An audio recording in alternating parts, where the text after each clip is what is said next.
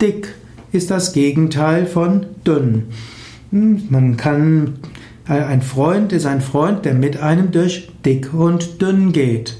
Und manchmal kommt es ganz dicker, das heißt, man hat viele Aufgaben.